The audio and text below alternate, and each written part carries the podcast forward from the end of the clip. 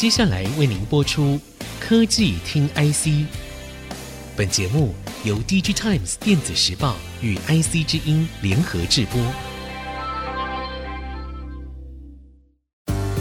科技听 IC，掌握科技大小事，满足每一个求新、求知、求快的好奇心。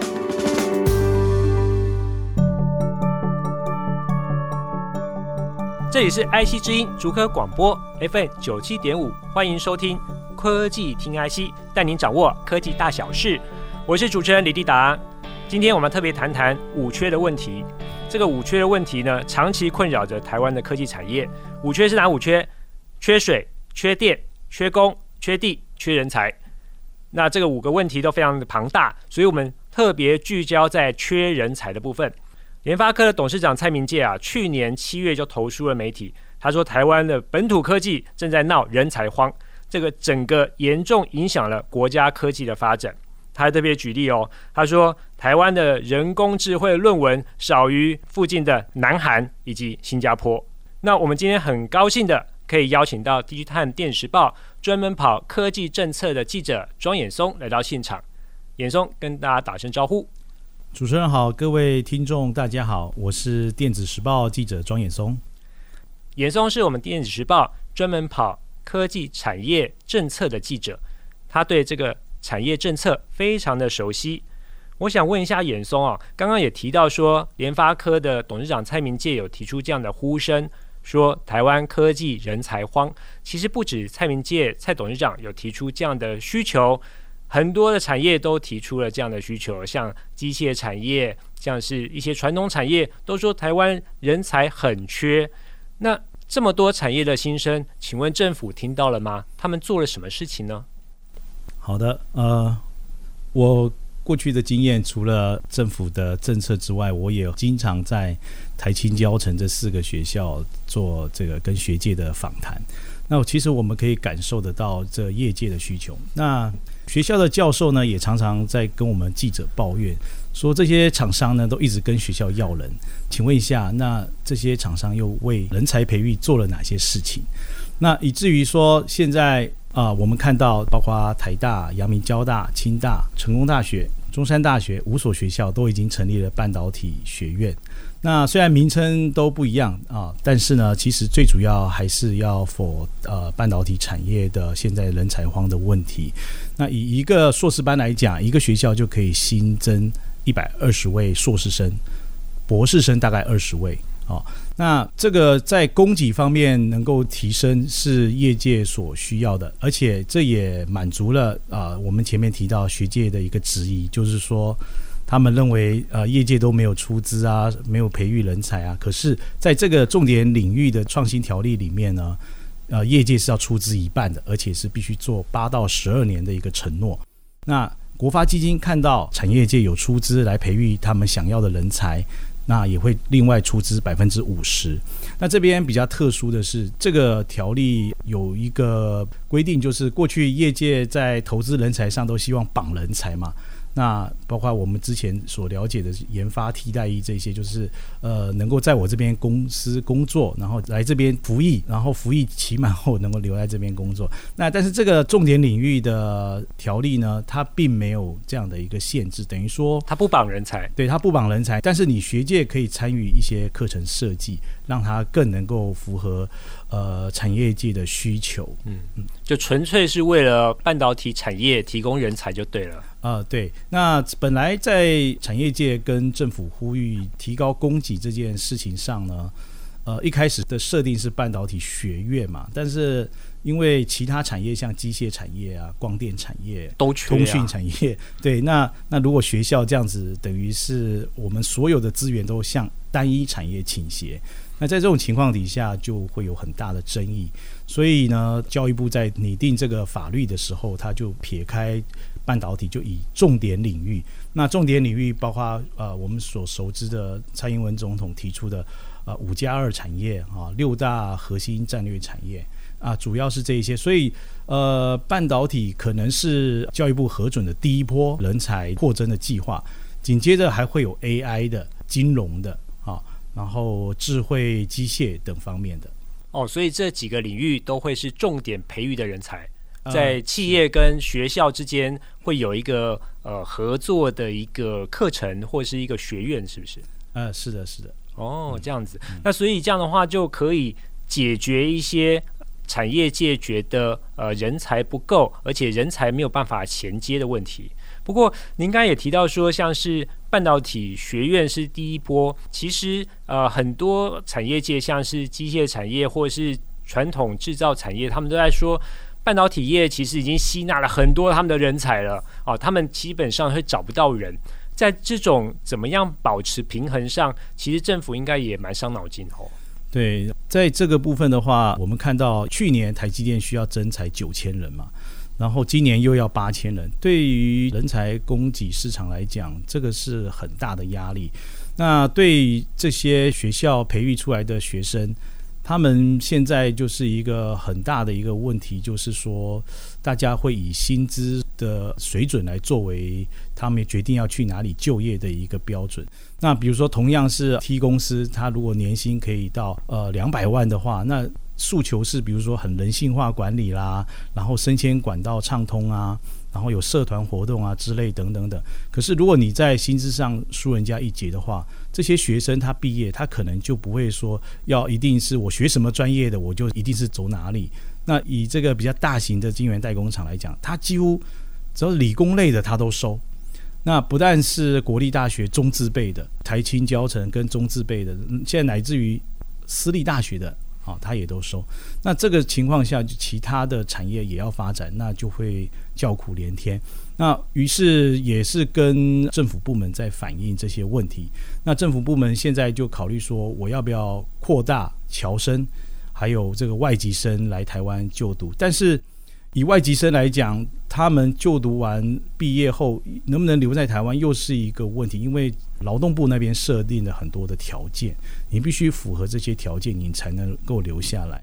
那也有人说，哎，那我们找理工比较强的印度的学生可不可以？那我们也跟几个学校有收印度学生的这个老师有聊过。他们说，其实印度学生他们基本上，如果就算在台湾就业，只是他一个过个水，他最主要的目的还是要去美国。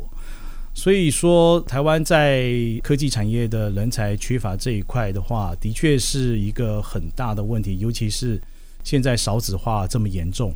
那在开放移民的问题又涉及到很多层面，包括呃社会安全，然后还有一些，如果你是对岸的话，那可能政府有考虑一些国安的问题。不过你刚才提到说理工科的这个毕业生，好像这几年确实有往下掉的这个趋势哦。呃，对，因为生源的总数是减少的嘛。对，对，就是说其实还是回归到所谓的少子化的问题。是的。不过我看好像台积电或是一些重要的公司，他们其实现在不只找理工方面的人才，他们会跨领域。最近不是他说要找这个国际政治跟金融可能经济相关的这样的人才吗？嗯，所以这样的人才其实不一定只有现在理工科而已。对，但是以这个案例来讲，他毕竟他需要的人才的这个数量是很少的。嗯。可能是在决策核心提供一些建议，那他可能也要整理一些国内外的一些报告，供公司做决策参考。那毕竟这些呃代工业者，他最大的一个核心都是在制造跟生产。那制造生产除了研发之外，它还有制程上的、产线上的作业员啊这些，而且再加上它所有的机器都是二十四小时都不能够中断，以至于这个轮班的人力需求非常庞大。所以，我们看到他以作业员来讲，他们几乎对学历的要求并不高哦。那最主要就是要要能够维持这个生产的顺利运行。嗯，所以感觉上这个缺人的部分还非常的广泛哈，不只是 TOP 的这些做核心的人之外，刚刚也有讲到说作业员的部分，那就是另外一个问题，就是缺工的部分。所以其实台湾这个缺人才、缺工的状况其实是还蛮严重的。好的，我们先休息一下，待会回来继续聊。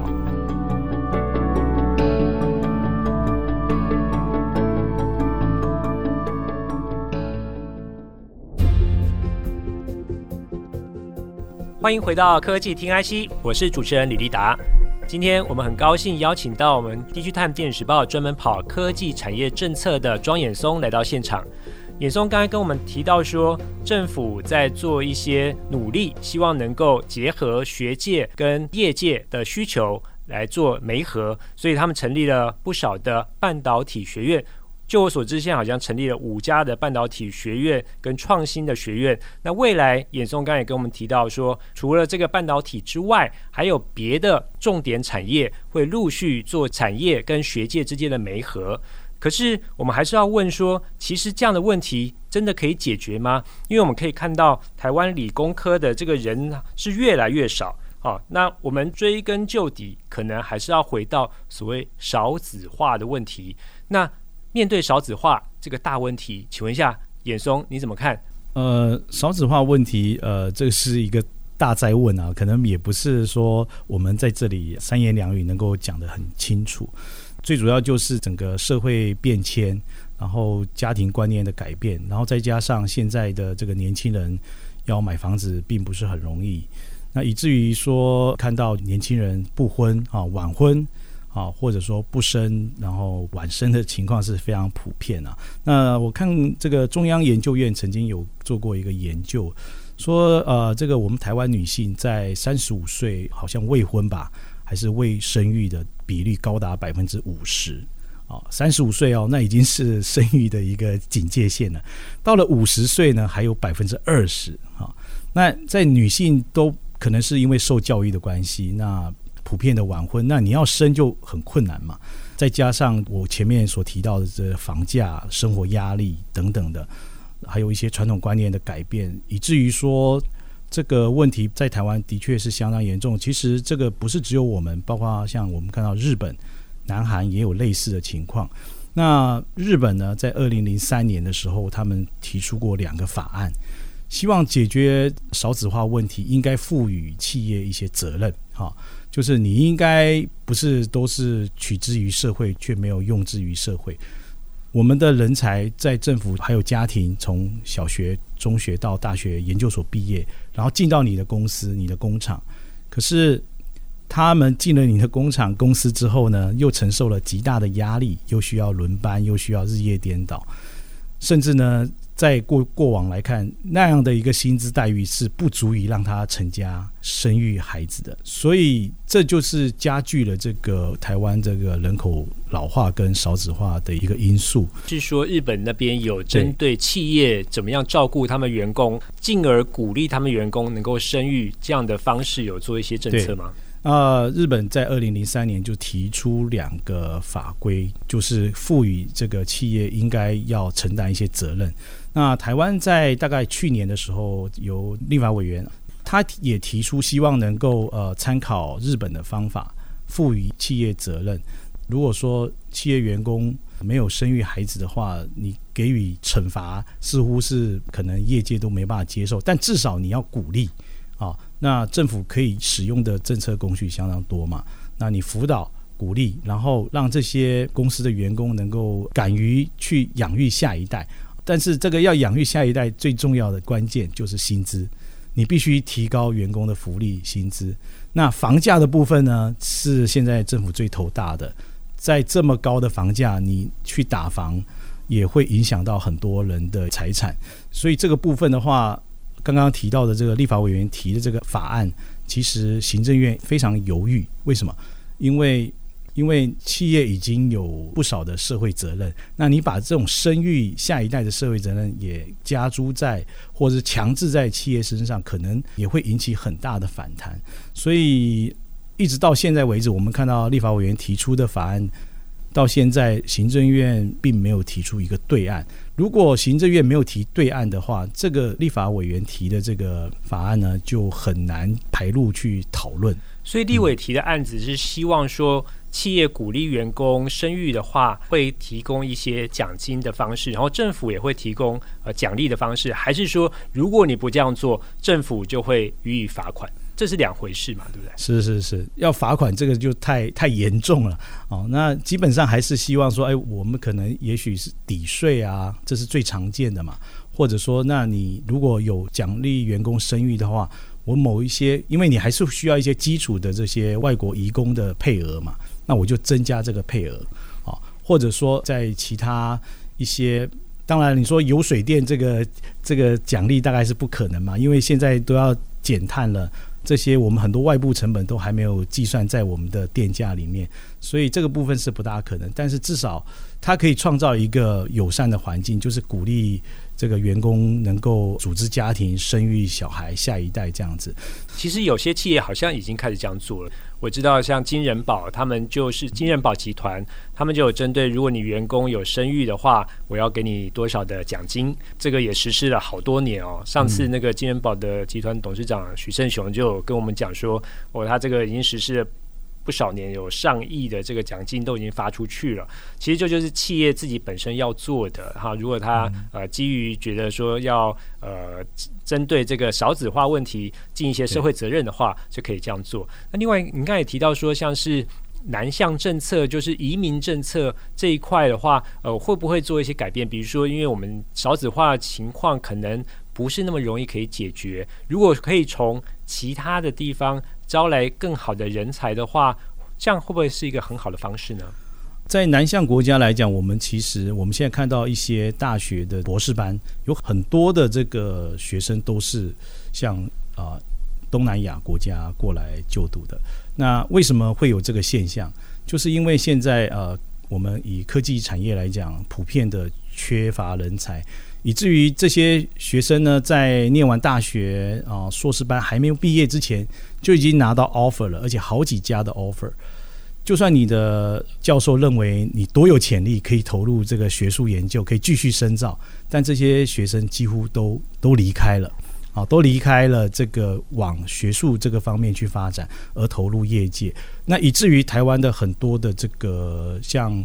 甚至连这个电机电子相关的博士班都是乏人问津。那些我有一次访问了一个呃台大电机系的教授，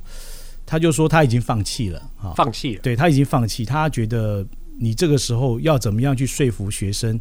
留下来再花四年五年去念博士班是很困难的。那台湾如果说呃。本本土的人才都不愿意念博士班的话，那影响其实是相当深远。第一个，你那么早就进业界工作，那可是我们有很多的更高深的、更基础科学的研究，还是需要这些能力去继续钻研。而且我们渐渐的发现，我们现在看到几呃几所这个呃知名的大学，他们的教授的年龄也都即将进入退休了。那可能再过五年八年就会有一波很大的退休潮。那在退休学界的退休潮发生之后，台湾的这个就会有这个青黄不接的问题，因为年轻人都进业界，留在学界的非常少，不愿意做论文。然后我们提到像以半导体产业，我们现在已经是世界的中心，走到最前面的一个阶段。那很多的学者如果要继续在这方面有突破的话，其实难度相当高。你必须做得比产业界更前瞻，而且要前瞻至少十年，才有发表论文的这个价值。那如果你做不到，那你有可能就拿不到博士学位，那你这个五年可能就白花了。那至于那些当初选择没有啊、继续深造的这些同学呢？他五年后可能在某某公司已经升到什么主管之类的，那他累积的财富也远远超过他的同学。那我们知道，呃，像以我们的这个台积电公司，他们就会针对于像博士、硕士的这个员工有呃一开始的职等的一个差别，然后也也也等于是鼓励他们这些人能够能够继续再深造。但是呃，现实的问题就是还是要解决，就是像。学士班、硕士班的需要的人才，这个量一直迟迟没有办法满足。那刚刚主持人提到这个呃，有关西南向国家的这个学生，那呃，我们也了解到说，其实这些学生他来台湾是是以英语来上课嘛。可是呢，呃，有些业界的人发现，这些东南亚来的这些学生，他可能英语能力不错，可是理解力。还有一些解决问题的能力跟本土的人才还是有一点点差距，以至于说真正在聘用员工方面呢，他们还是会觉得是本土的人才才会是我们台湾科技产业的主干。那以台积电来讲，他们过去一开始都还有相当多的这个美国、欧洲的一些啊这些高呃就是投入研发的这些核心，那现在几乎清一色都是我们台湾的干部。所以从这部分可以看得出来，其实我们这个人才缺人才的问题是环环相扣的哈。而且从少子化到后来，我们如何从国外引进一些人才，到我们。国内人才的培育的部分都会是一些问题，这个部分呢，我们可以再继续深入探讨。好的，今天节目呢进行到这里，谢谢大家收听我们的节目。除了在 IC 之音官网 AOD 可以随选随听之外，也同步在 Apple Podcast、Google Podcast、Spotify 上线。欢迎上 Podcast 平台搜寻科技听 IC，记得按下订阅，不要错过每一集节目。谢谢远松，谢谢主持人，谢谢各位听众。拜拜，拜拜。本节目由 DigiTimes 电子时报与 IC 之音联合制播。